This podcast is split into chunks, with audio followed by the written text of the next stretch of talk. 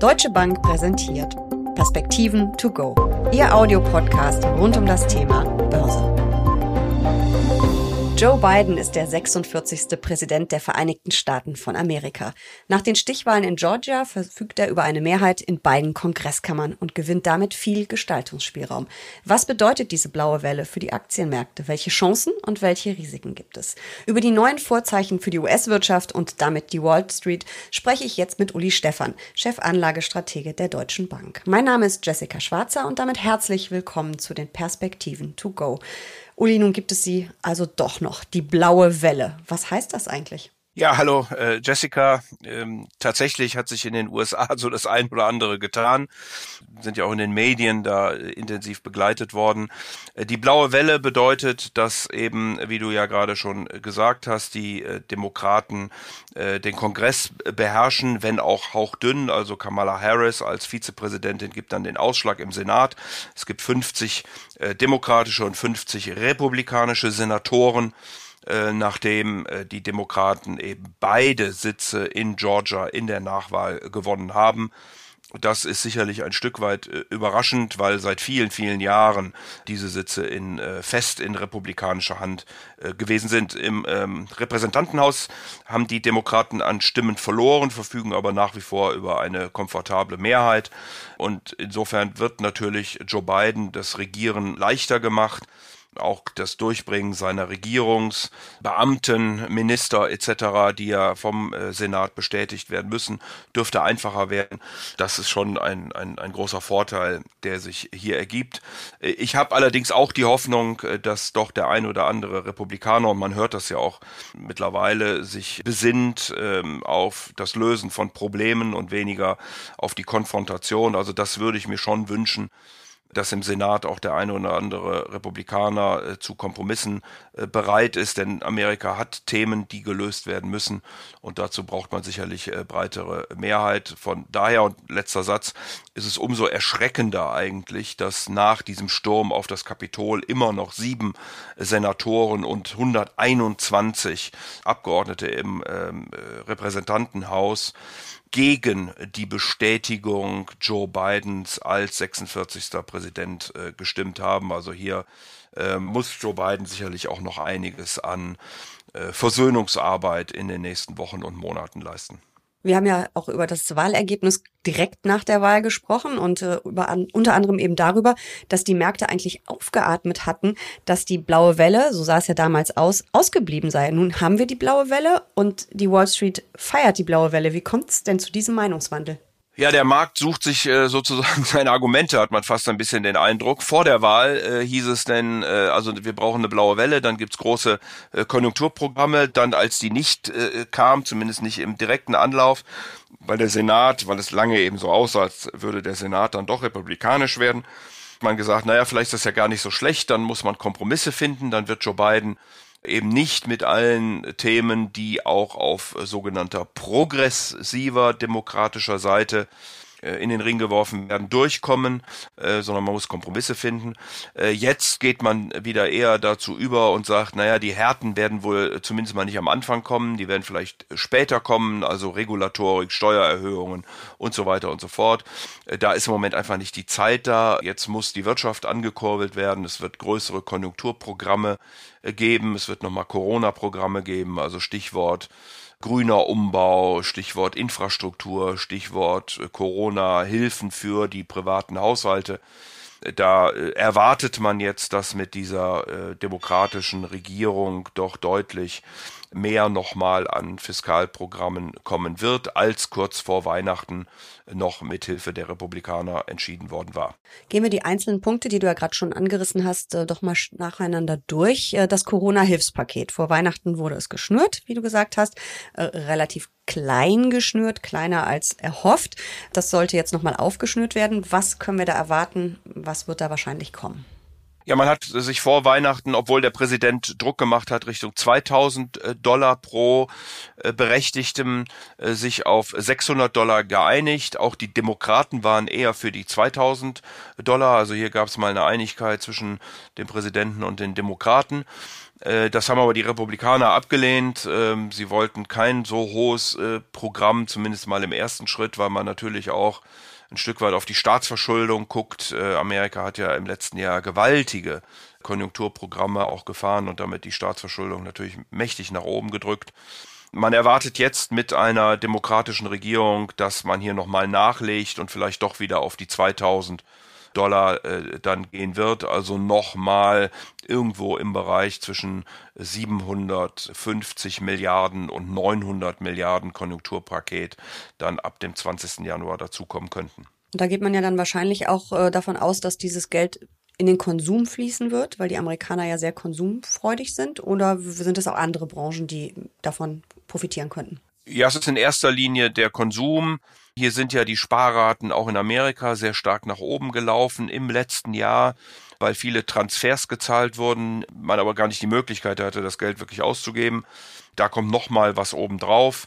Sicherlich ist das ein oder andere Geld davon auch in den Aktienmarkt geflossen. Äh, da gibt's ja die berühmte Plattform äh, Robinhood, äh, in der viele junge Leute ähm, auch Aktien erwerben und einige Unternehmen da auch nach oben getrieben werden. Aber dieses Geld steht dann eben auch jetzt für den Konsum zur Verfügung. Es kommt nochmal was obendrauf. Das ist der wichtigste Treiber für die USA nach wie vor. Und deswegen haben ja auch schon einige Volkswirte die Prognosen, was das Wachstum angeht, für die USA und auch für einige andere Regionen der Welt nach oben korrigiert. Ein anderes ganz großes Thema von Joe Biden ja auch im Wahlkampf war der Green Deal. Ähm, also die, Euro die, die amerikanische Wirtschaft, nicht die europäische, die allerdings auch ähm, soll grüner werden. Da sind aber nicht alle Demokraten so ganz auf seiner Seite oder, oder unterstützen das mit voller Power. Was erwartet uns da beim Green Deal? Ja, wahrscheinlich wird es auch wieder so um eine Billion äh, groß werden, äh, würde ich von ausgehen. Er hat ja einen Beauftragten auch für ähm, die grüne Revolution in den USA ausgeguckt. Äh, Joe Biden hat angekündigt, dass er dem Pariser Abkommen wieder beitreten will. Also ich würde schon erwarten, dass man hier in diese Richtung äh, geht. Äh, das sind natürlich dann Investitionen, Projekte, die nicht sofort wirken, sondern einen etwas längeren Zeithorizont haben. Deswegen muss man immer gucken, sozusagen die, die, die, die Konjunkturhilfen jetzt der Haushalte, äh, das wirkt relativ schnell, wohingegen diese Infrastruktur, grünen Investitionen dann etwas langwieriger sind. Aber das ist das erklärte Programm gewesen von Joe Biden und insofern würde ich auch heute davon ausgehen, dass wir da einiges an äh, Projekten sehen werden. Ähm, ganz wichtiges Thema und für einige Branchen auch wirklich ein Angstthema ist ja die Regulierung. Trump hatte da relativ viel gelockert. Wie viel wird davon jetzt äh, zurückgedreht? Wer muss besonders Angst haben? Ja, das sind eben Punkte, die wir wahrscheinlich nicht direkt am Anfang äh, sehen werden. Steuererhöhungen, Regulat äh, Regulierung.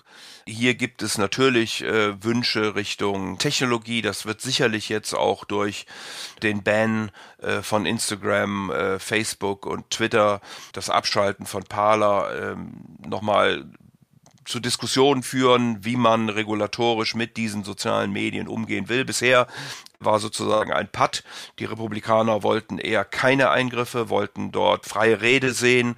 Die Demokraten wollten eher mehr eingreifen und äh, verschiedene Dinge nicht nur mit einem Hinweis versehen haben, sondern äh, direkt gelöscht. Mal gucken, ob und wie man sich das äh, wieder vornehmen wird. Hier war ja Elizabeth Warren, die ja im Präsidentschaftswahlkampf am Ende, also im Vorwahlkampf äh, um die demokratische Nominierung dann unterlegen war, mit einigen Vorschlägen vorangeprescht. Man wird sich sicherlich auch die Finanzwelt nochmal angucken, äh, würde da aber auch ad hoc nicht Großes erwarten. Man wird sich die, den Energiebereich, äh, gerade Fracking, äh, nochmal angucken, obwohl auch hier Joe Biden ja etwas unter Druck gesetzt wurde im Wahlkampf vom Trump-Lager äh, und dann gesagt hat, er äh, ist überhaupt gar nicht gegen, gegen Fracking. Wir sehen aber schon insgesamt in den USA, dass Gas mehr benutzt wird als, äh, als Kohle beispielsweise, als Energieträger weil es einfach eine, eine, Preisfrage ist, dass man auch die Erneuerbaren aus, ausbaut und das wird sicherlich nochmal deutlich an Fahrt gewinnen. Mhm. Wie sieht es denn mit unserem Dauerbrenner-Thema aus dem Handelsstreit mit China? Erwartest du da, dass es sich das ein bisschen beilegt oder zumindest weniger hitzig gestritten wird? Ja, also da bin ich nicht so ganz sicher, ob das jetzt einfach nochmal äh, Stolpersteine sind, die äh, die amerikanische äh, Administration unter Donald Trump hier aufbaut. Aber es gibt eben sehr äh, versöhnliche Töne Richtung Amerikas, Richtung Taiwan. Das äh, ruft natürlich China sofort auf den Plan.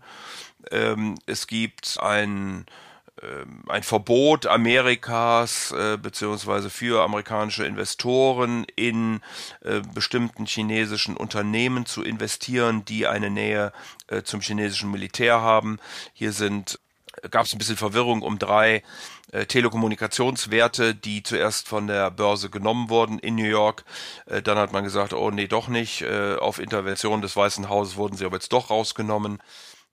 Äh, das führt dazu, dass viele Fonds äh, jetzt äh, diese Unternehmen auch aus den Fonds herausnehmen werden. China hat daraufhin reagiert und hat ein Gesetz erlassen, wonach ausländische, auch chinesische Unternehmen hm, negativ hm, belastet werden können, wenn sie sich an die amerikanischen Sanktionen gegenüber China halten. Äh, also das ist im Moment doch eher ein Konfrontationskurs, äh, der da gegangen wird. Ich würde hoffen, dass äh, Joe Biden zumindest mal einen versöhnlicheren Ton findet, dass man sich in der einen oder anderen Frage vielleicht sogar annähern wird, aber unterm Strich wird wahrscheinlich das Verhältnis schwierig bleiben zwischen den USA und China, weil man eben da sehr unterschiedliche Interessen hat als Weltmacht, als äh, Hegemonialmacht, auch im äh, pazifischen Raum gegenüber einer Macht, die aufstrebend ist und sicherlich den USA zunehmend die Stirn bietet. Europa muss sich unbedingt was überlegen, wie man mit diesem Thema umgehen will, damit man hier nicht zwischen die Stühle gerät. Wenn wir uns ähm, diese ganze Gemengelage anschauen und vor allem eben auch die ersten, ähm, ja, den Green Deal und eben das Corona-Hilfspaket, äh, was als erstes alles umgesetzt werden wird, wahrscheinlich, das kostet sehr viel Geld. Die Staatsverschuldung in den USA ist ja schon jetzt bei Bidens Amtsantritt etwa so hoch wie das gesamte Bruttoinlandsprodukt des Landes. Ähm, wie gefährlich ist das und wer soll das bezahlen? Also äh, ein Exkurs sozusagen ganz schnell, äh, USA und den Schulden muss man immer aufpassen. Äh, äh, offiziell wird ausgewiesen Debt to Public, das heißt im Wesentlichen US Treasuries. Das sind aber nicht die Gesamtschulden. Also wenn man es so, so machen würde, wie die Europäer, wie die Deutschen ihre Schulden ausweisen, liegen die USA eher bei über 120 Prozent Bruttoinlandsprodukt. Das aber sozusagen nur, nur am Rande. Ja, wir sehen, dass eben diese Spekulation auf mehr konjunkturelle Hilfen, auf mehr Fiskalpolitik dazu führt, dass die Zinssätze schon ansteigen weil wir eben nicht nur die Fiskalpolitik haben, sondern weil dann ja auch die Konsumenten mehr Geld haben, also die Konjunktur insgesamt mit 6,3 Prozent im nächsten, in diesem Jahr, Entschuldigung, in den USA äh, erwartet werden äh, wird. Und das treibt dann die Zinsen. Äh, sie haben die 1%-Marke überschritten, auch die 1,1%-Marke überschritten. Hier würde ich gar nicht so sehr auf eine Höhe gehen, wo denn möglicherweise der ein oder andere äh, guckt, wie er denn am Aktienmarkt darauf reagieren soll. Es ist äh, vor allen Dingen eine Frage der Geschwindigkeit. Also wenn jetzt der Anstieg sehr schnell Richtung 1,50 gehen würde, äh, dann würde das sicherlich zu Augenbrauenanhebungen äh, führen. Sollte das jetzt mal wieder sich beruhigen, das Ganze, und dann diese Zinserhöhungen beziehungsweise Steigerungen mit besseren Konjunkturdaten einhergehen, wie erwartet, dann wäre das sicherlich eher zu verkraften. Wenn du jetzt allerdings von Zinserhöhungen ähm, sprichst, meinst du natürlich die zehnjährigen US-Staatsanleihen und nicht den Leitzins. Ich glaube, die Fed wird in den nächsten Monaten noch nicht über Erhöhungen nachdenken, oder? Naja, gestern hat sich Bostich von der Fed Atlanta gemeldet und hat zumindest als erster mal darüber nachgedacht. Äh, zwar erst für das Jahr 2022, aber es ist schon bemerkenswert, nachdem Paul ja noch gesagt hätte, also bis 2023 passiert hier gar nichts. Das erste Notenbanker sich überhaupt dem Thema restriktivere Geldpolitik befassen. Und es könnte schon sein, dass, äh, wenn wir wirklich diese 6,3 Prozent äh, sehen fürs Gesamtjahr, dass sich ähm, so ab dem Sommer eine Diskussion ergibt, wie und wann man denn aus dieser extraordinären Geldpolitik aussteigen könnte. Wie gesagt, das treibt dann auch das lange Ende. Das äh, treibt sicherlich auch ein Stück weit den US-Dollar dann und die Märkte werden diese Entwicklung sehr, sehr genau äh, beobachten. Äh, wenn sie mit diesem hohen Wachstum einhergehen, auch mit höheren Inflationserwartungen, glaube ich, ist das verkraftbar. Man darf aber auch nicht äh, vergessen, dass der Aktienmarkt typischerweise ja zukünftige Erträge auf den heutigen Tag abdiskontiert um einen Gegenwartswert zu errechnen und je höher der Diskontfaktor ist, also der Zins, mit dem ich zukünftig erwartete Gewinne und Erträge abdiskontiere, je höher dieser Zins ist, desto niedriger ist die Bewertung. Und deswegen könnten einige Unternehmen negativ betroffen sein, die insbesondere sehr hohe erwartete Gewinne haben. Welche wären das? Womit wir auch bei den Börsen wären, wie stelle ich mich da jetzt auf? Na, da reden wir natürlich insbesondere über die Technologiewerte, die äh, ja sehr dynamisch und hoch wachsen und wie gesagt, da könnte ein höherer Zinssatz zu gewissen äh, Belastungen führen. Natürlich Ceteris Paribus, man wird dann auch das weitere Geschäftsmodell äh, sich angucken, wie wird sich die Welt weiter vernetzen, wie geht die Digitalisierung voran, 5G etc. pp. Wie sieht die Gewinnlage aus? Die Unternehmen haben extrem gute Gewinne in 2020 geschrieben. Die Hürde für dieses Jahr ist hier sicherlich viel, viel höher als bei vielen zyklischen Werten, die natürlich äh, katastrophale Gewinne äh, ausgewiesen haben, äh, zum Teil Verluste im letzten Jahr und äh, für die die, die, die Hürde bzw. Überspringen der Hürde dann deutlich einfacher werden wird, wenn jetzt die Berichtssaison losgeht. Dann sollten wir hier doch deutliche Besserungen sehen. Also die Gewinnerwartungen der Analysten gehen dahin, dass die Gewinne aus dem Jahr 2019 in 2021 wieder übertroffen werden sollten. Was ich ja immer spannend finde, die US-Börsen entwickeln sich ja wirklich seit vielen Jahren besser als beispielsweise die europäischen, besser als der DAX. Das liegt natürlich auch daran, dass die großen Tech-Unternehmen aus den USA kommen, die sehr gefragt sind an der Börse. Jetzt hast du schon gesagt, da könnte es Rücksetzer geben. Oder zumindest könnten sich andere Unternehmen besser entwickeln. Glaubst du, dass es so weitergeht? Werden die US-Börsen auch 2021 die Nase vorn haben?